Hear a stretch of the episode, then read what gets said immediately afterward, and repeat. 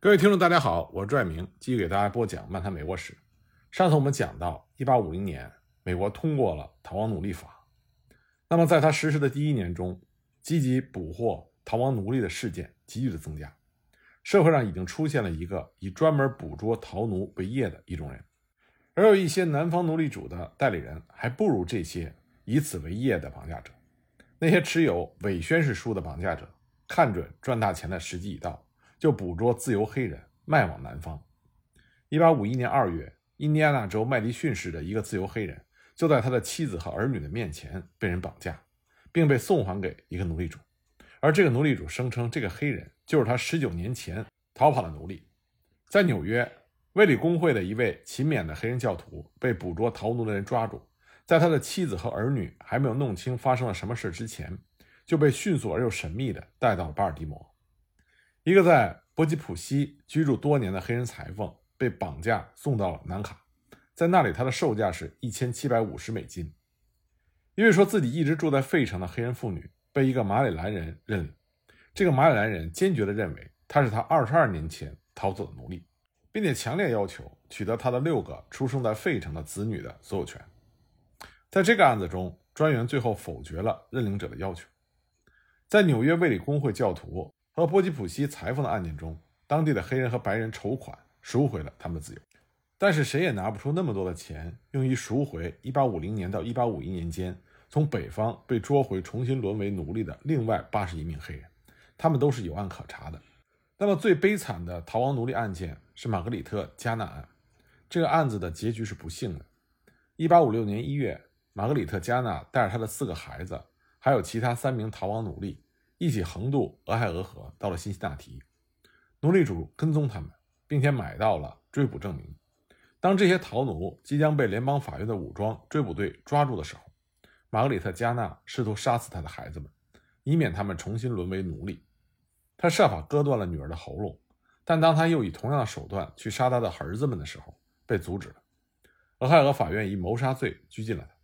但是联邦专员解除了州法院对他的拘禁。并且命令把他及其孩子们送回到肯塔基州的主人那里。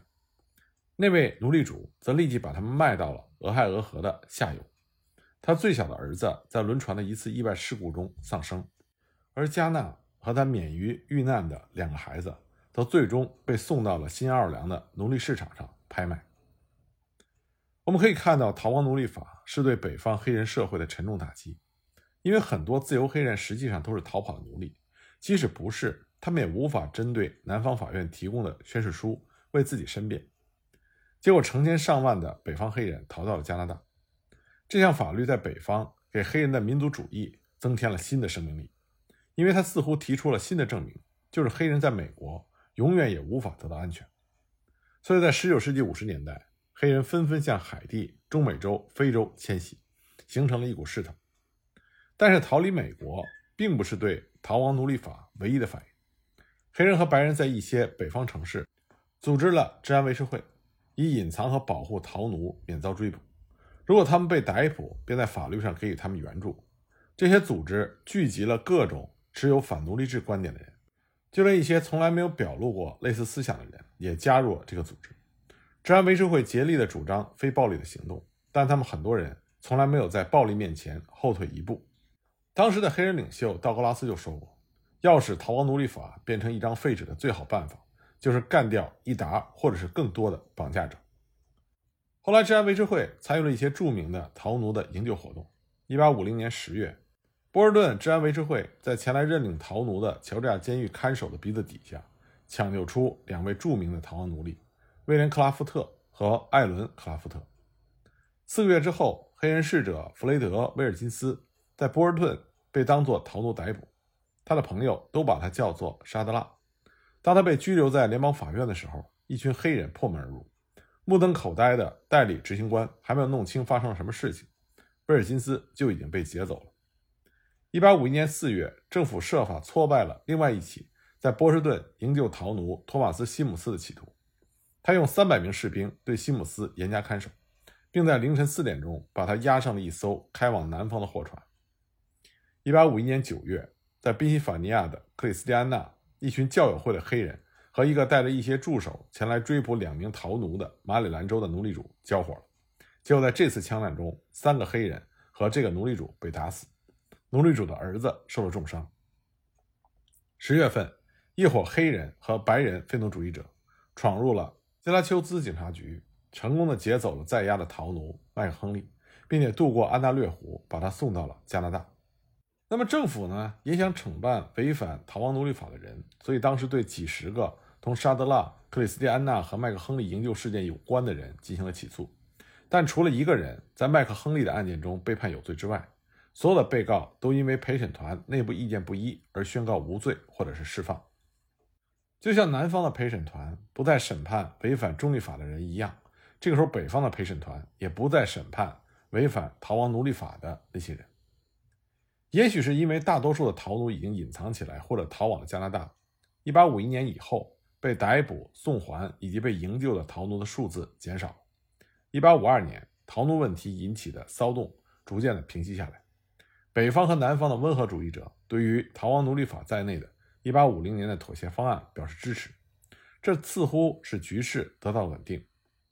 但是在这种表面的平静之下，北方的不满实际上像火山一样在蠢蠢欲动。汤姆叔叔的小屋的影响日益增加，这大大加深了北方人对于在自己土地上追捕逃亡奴隶的反感和内疚。一八五四年春的两起事件，终于重新激起了北方对于逃亡奴隶法的反抗。第一个事件呢，是堪萨斯内布拉斯加法案的通过。这个法案废止了密苏里妥协案关于禁止在北纬三十六度三十分以北购买路易斯安那土地上实行蓄奴制的规定。这个法案引起了那些曾经竭力主张遵守逃亡奴隶法的温和主义者的愤慨。他们感到，既然一个关键的妥协条款，已经被南方否决了，那么也就不再有遵守其他条款的义务。而这一年发生了另外一起引发轰动的事件，就是安东尼·伯恩斯事件。安东尼·伯恩斯原来是弗吉尼亚州的奴隶，逃到波士顿之后，在一家服装店工作。五月二十四日，他突然被逮捕，消息很快就传开了。治安维持会组织群众性的集会，前来参加抗议的反蓄奴主义者从邻近地区涌入了波士顿。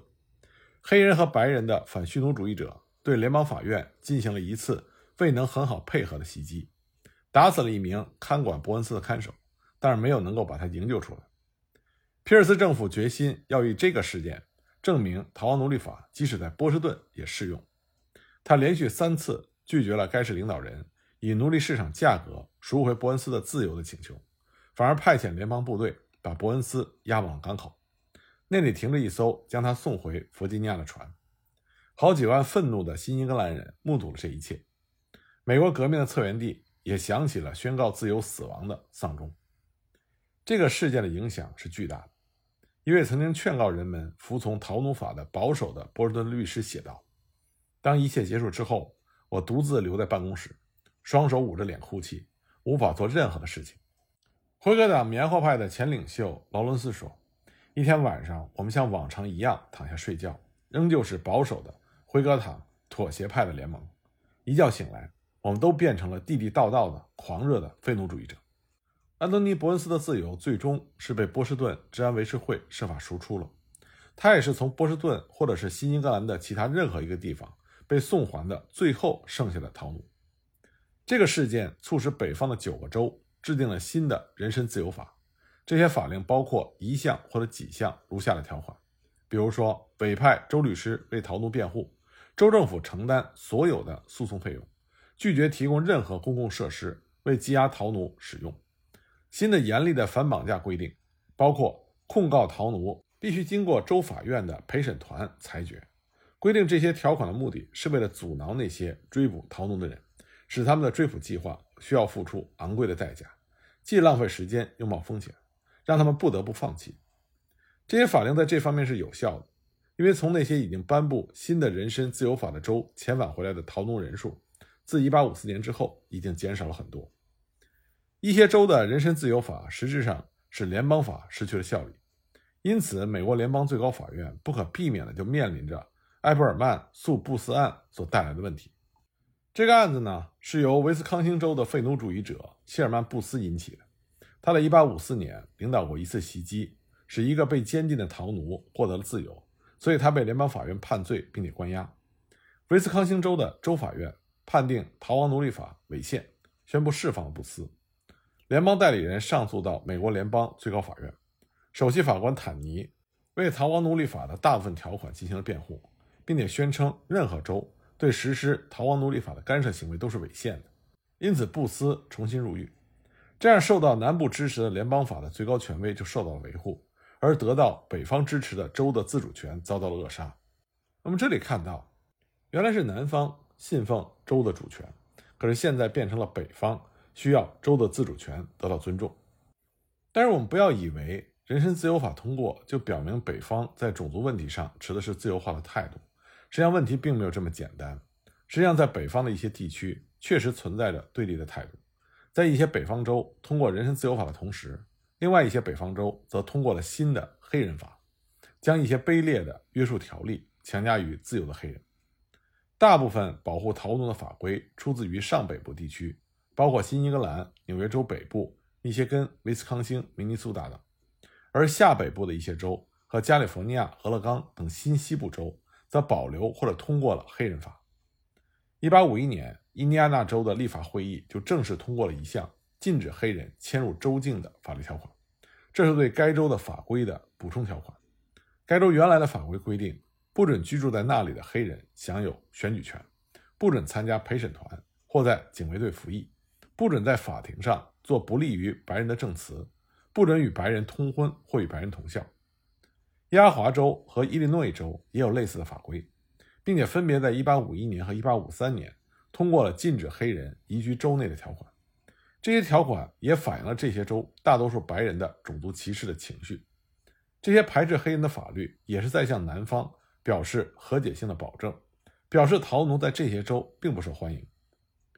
俄勒冈州的地位在1859年得到联邦承认的时候，黑人迁入的可能性已经很小了。该州正式制定了一整套的黑人法，其中包括禁止黑人移居的条款。加利福尼亚虽然早在十年前就已经被禁止制定拒绝接纳黑人的法规，否则将影响它成为联邦的一个独立州，但是。这个州也采用了盛行于下北部其他地区的一切歧视性法规。在堪萨斯这个自由土壤党的大本营，也曾经在19世纪50年代末投票赞同排斥黑人的法律条款。尽管这些条款在1861年堪萨斯成立州之前已经被废止，但是很显然，大多数的西部移民并不希望有黑人生活在他们中间，无论是奴隶还是自由黑人。当然，在上北部地区。帮助黑人取得平等地位，仍然是这些州的主流。在马萨诸塞州，黑人可以享受几乎全部的公民权利以及政治上平等。自由党人的一个联盟——加里森废奴主义者和辉格党良心派，曾经努力扫除法律上最后的歧视残余。1843年，他们设法删除了禁止黑人与白人通婚的法规，但是他们要求取消黑人在警卫队服役的禁令，并没有能够成功。一八五五年，他们终于赢得了关于禁止学校种族隔离法案的通过。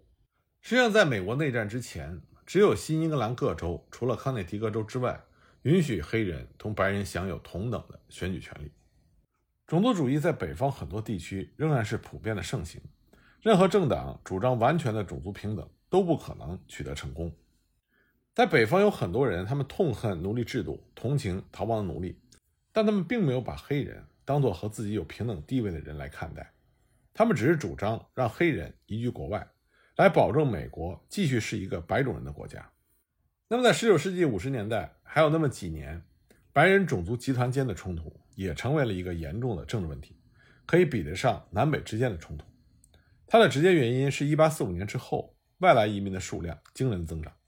在19世纪20年代，移民的数字平均每年不过是不超过1万三千人。到了三十年代，这个平均数增加了四倍，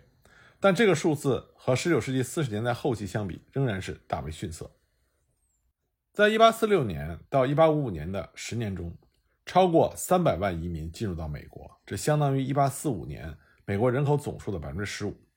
国外出生的人口这种增长比率，与美国历史上任何十年相比都是巨大的。